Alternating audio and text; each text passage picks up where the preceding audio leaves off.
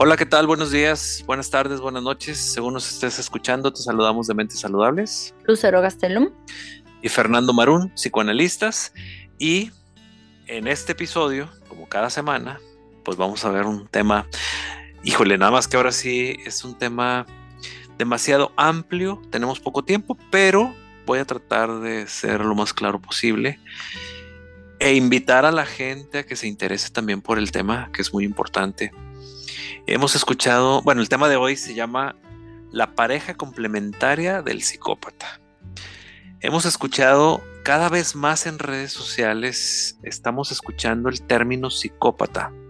El término psicópata lo definen por sus características, donde hay un narcisismo, son narcisistas que solo piensan en ellos. Una característica importantísima de una persona psicópata es la utilización del otro, utiliza a las personas como si fueran objetos y las ponen de alguna manera a su gusto, a su conveniencia, pero el problema de esto no es que las pongan nada más a su conveniencia, sino que son grandes manipuladores naturales y esta manipulación las, los lleva a ser una pareja y prometer cosas que no tienen, dar cosas que no son, y entonces ilusionar a otra persona que se va a enamorar y obviamente que son grandes, grandes seductores, seductoras, y que al final buscan un objetivo frío, depredador, en donde vamos, van a utilizar a las personas a su propio beneficio, sacando una cuestión algún estatus social que le convenga. Muchas veces económicamente van a buscar ah, el poder, la economía del otro, el estatus, que ya lo había dicho, eh, van a buscar una conveniencia, que tengan poder subir algún puesto, poder ganar algún algo que estén interesados y entonces van a poder enamorar, seducir, manipular a la otra persona y la otra persona va a creer que ha encontrado por ejemplo, al amor de su vida, al jefe que nunca había podido tener, la empresa que nunca había imaginado que pudiera pertenecer, la más maravillosa. Y entonces ahí, o el placer, porque son grandes seductores sexualmente y entonces hacen cosas que nadie hace y, es una cuestión tan manipulada que hacen que, que las personas vivan una experiencia única que la gente, entre comillas, normal no se las va a poder dar. Entonces... y, si pintas todo esto tan bonito, ¿cuál es la parte terrorífica? Porque se pinta todo bien bonito, ¿no? Claro, pues bueno, la parte terrorífica tiene que ver con la utilización. O sea, que están utilizando a una persona, los sentimientos de una persona, el compromiso de vida de una persona, el estatus, el, lugar, la posición, el dinero, la empresa de una persona para objetivos meramente individualistas, egoístas, narcisistas. Y pues la parte terrorífica es que viene todo este proceso de bombardeo de amor, viene este enamoramiento por parte de la persona que es la complementaria, porque los psicópatas tienen que tener cierto tipo de persona a la que van a conquistar. Y ese es el tema del día de hoy, que la gente en redes sociales están hablando de los psicópatas y están hablando de las víctimas de los psicópatas. Y digo de los porque en promedio hay más hombres psicópatas que mujeres. Mujeres psicópatas sí existen y hay muchas, pero hay más hombres que son psicópatas. Por lo tanto, cuando estamos hablando de la persona complementaria, es la persona que puede tolerar, vivir, convivir, permanecer, estar y regresar con un psicópata. No cualquier persona puede estar con ellos. ¿Por qué? Porque hemos dicho que o bueno, hemos escuchado más bien, los psicópatas son terroríficos, los resultados de ellos son de verdad catastróficos psicológicamente, emocionalmente, físicamente, económicamente, socialmente y todo lo que termine casi casi creo que en mente. Y porque quien ha estado en una relación con una persona psicópata sabrá pues que esto es algo destructivo totalmente, utilizador, porque ellos están absorbiendo toda la energía del otro, le están destruyendo la personalidad, le están destruyendo la psicología al otro, con tal de someter, con tal de tener, con tal de obtener todo lo que quieren, pero lo que nadie habla, o al menos yo no he escuchado mucho, al hablar de psicópatas siempre también tenemos que hablar de la persona complementaria que es la pareja que va a estar con el psicópata. Primero voy a empezar diciendo que no todas las personas son candidatas para estar con un psicópata. Hay gente que a la primera, al primer eh, indicador, que, no, que no cuadre, se retiran, no les gusta. hay personas que, que simplemente no se sienten atraídas por ellos y ellos son personas que buscan a sus víctimas y bueno, y aquí hay dos teorías.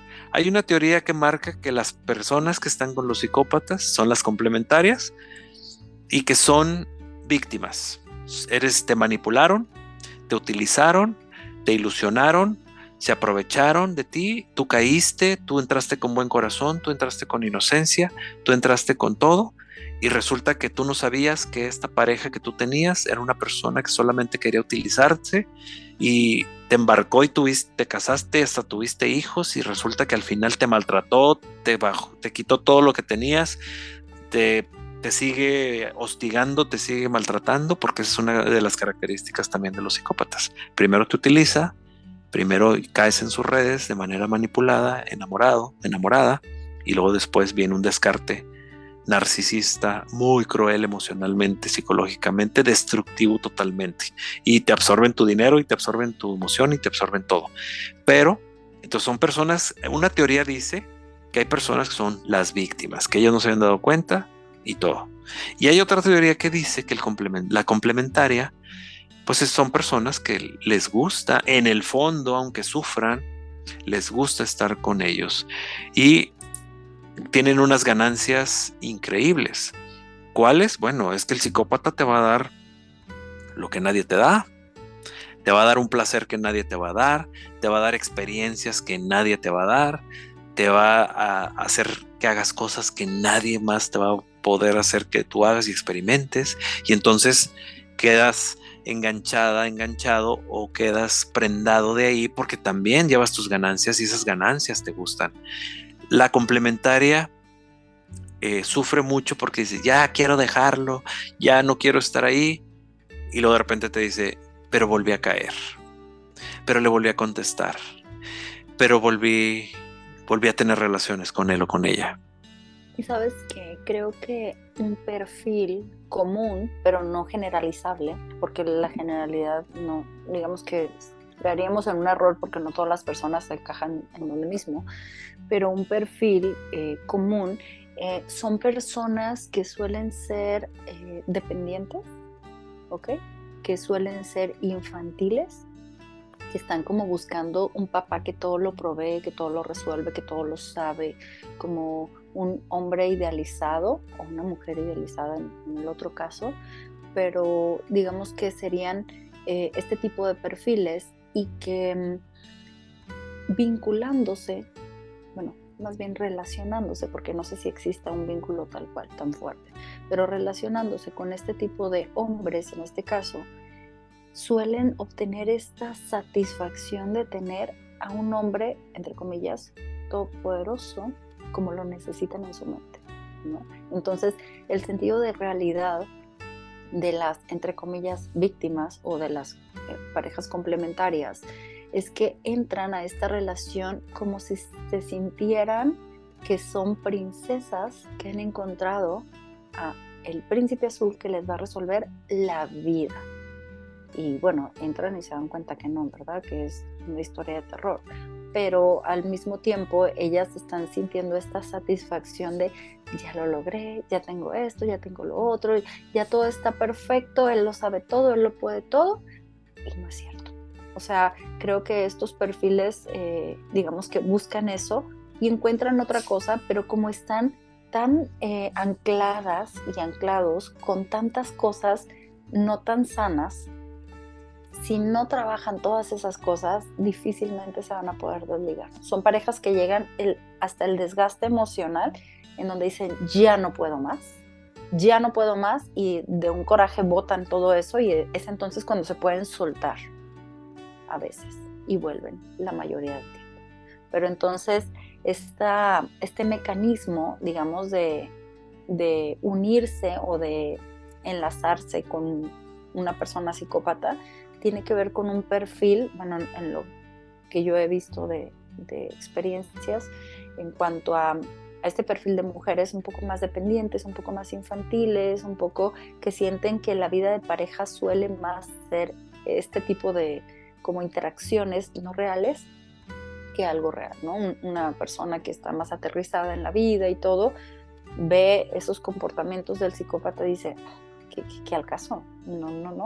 O sea, no es correspondiente a la realidad. Esto que me está ofreciendo no es algo real, es algo muy irreal, ¿no? Y ojo también, esto junto con lo otro. Los psicópatas en la pareja es una cosa y hay psicópatas en todas partes. Y entonces cuando algo te suene muy maravilloso y esté súper barato, eso es un, eh, un fraude, un chantaje iba a decir, pero es un fraude en ese sentido, ¿no? O sea, nada te sale tan barato, nada te sale de a gratis. nada que valga la pena va a ser barato, ni nada que valga la pena va a ser gratis. bueno, y esto es lo que también a veces sienten eh, las personas. Ya voy a tener a esta persona y todo mi mundo se va a resolver. Y no es cierto, no va a ser gratis. Tu parte emocional va a estar de por medio y va a estar destruida. Y eso es mucho más caro que cualquier otra cosa. Porque el estado de ánimo y, la psicología de una persona es lo que te hace vivir. Bueno, recordemos que estar al lado de, un o una psicópata es desgastar, destruir tu psicología, destruirte tu autoestima y vaciarte.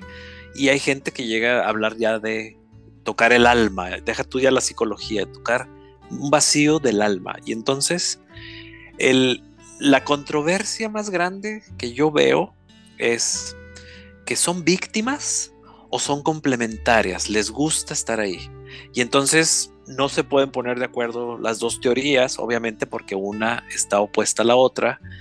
Y entonces decimos, bueno, entonces ¿cómo consideramos a una persona que fue víctima de un psicópata o que es complementaria del psicópata? Porque la complementaria va y provoca el escenario para verlo, para, para estar ahí, para seguir con él o con ella. Y entonces es, hace todo para, para continuar, le, le permite buscar siempre el dar continuidad a esto. Ya volvió a caer, se recomienda el contacto cero y el contacto cero, pues obviamente que, este, pues dices, eh, no lo pude hacer o lo pude hacer un año y luego volví a recaer y cuando volví a recaer fueron otros tres años de sufrimiento. O sea, se convierte en algo muy adictivo. Pero, pues yo he visto, bueno, primero que nada, contemplar que existen estas dos teorías, que bueno, para empezar que existe el complementario, la pareja especial del, del psicópata. No todo el mundo es candidata, candidato a ser pareja de un psicópata. Y aparte, lo que estamos viendo es si son víctimas o también son cómplices de esta relación o de este vínculo. Bueno, yo, en mi opinión muy personal, pues le daría el crédito a las dos. ¿Cómo? Si te funciona que eres la víctima, pues dale por ahí, trabaja por ahí. Si te funciona que vas a entender que eres la complementaria y que te encanta estar ahí buscando la opción y eso te va a ayudar a salir, pues dale por ahí. Pero pues muchas veces se me hace muy cruel que etiquetemos a una persona como víctima o que etiquetemos a una persona como complementaria y queramos rescatarla o queramos curarla, entre comillas, de esta relación y entonces estamos contraindicando un tratamiento para una persona que en el fondo, pues muchas veces ni siquiera quiere ser curada, que en el fondo ni siquiera quiere estar lejos del psicópata, porque bueno, quien ha vivido la experiencia con un psicópata quiere estar de por vida de alguna u otra forma ahí. ¿Sí? Bueno, y yo creo que eh, dentro de estas em, como perspectivas, eh, yo me he dado cuenta que podemos empezar a trabajarlo desde el víctima, porque cuando se dan cuenta, porque no siempre se dan cuenta tan rápido, cuando se dan cuenta es, es un dolor inmenso y es como, como, como lo hice, cómo estoy con esta persona, ¿qué me llevo aquí? No entiendo. Entonces desde el sufrimiento, al principio se perciben como si no hubieran hecho algo y no lo hicieron conscientemente y no lo hicieron con ese razonamiento, lo hicieron inconscientemente. Eh, y posteriormente, después de un tiempo, ya que sana un poco, ya que entienden un poco, Dicen, bueno, pero es que yo misma lo busqué. O sea, yo misma lo buscaba, él no me buscaba, pero cuando yo sentía que se alejaba no podía estar sin él, entonces yo iba y lo buscaba. Entonces aquí había otra parte como de trabajo en donde no nada más están de manera pasiva, sino también de manera activa, ¿no? Entonces, esta es la otra parte que se descubre, pero en el proceso. Eh, de principio creo que es muy complicado que, que las personas digan, es que yo lo busqué o es que yo hice cosas, ¿no? Creo que en el dolor se siente más como yo fui víctima de. Pero ya que se trabaja, hay, hay aspectos en donde pues se asumen ciertas eh, responsabilidades dentro de toda esa interacción, ¿no? Entonces, al asumir, ya se dan cuenta de, ok, bueno, es que yo estaba buscando, a lo mejor en mi inocencia, en mi ignorancia, en mi inmadurez. inconsciencia. Inconsciencia, estaba buscando tal y tal, y, pues no es ahí, ¿no? Entonces, que esa es la parte de a veces buscar a quien no es en, una pareja, ¿no? No le corresponde. Pero también eh, dentro de los estudios son, cuando decían que no todas las personas son para los psicópatas, es que ya traen en sus historias unos anclajes que nada más se unen porque así les corresponde por unión. Es tan primitivo estas cuestiones de depredador y depredado, o sea, es tan primitivo que son anclajes que se unen y cuando se unen no saben por qué están juntos, pero tampoco saben por qué no se pueden separar. O sea, son cosas muy profundas de, la psicología que para poder eh, por eso no se pueden salir tan fácil, por eso no pueden, por eso no pueden eh, reconocer algo tan... Y la gente que se sale de esta relación tóxica, pues se sale después de mucho tiempo por lo general. Se sale después de 20 años, de tres hijos, de dos hijos, de, de toda una empresa, de todo un dinero, de toda una serie de cosas. Como que es un juego tan a la larga que... Y es hasta que toca fondo porque ya no se puede vivir más que es algo muy, muy especial. Por eso el psicópata es alguien muy especial, pero la pareja del psicópata también como una parte complementaria es muy especial. No es cualquier persona común, si es normal, más no tan común.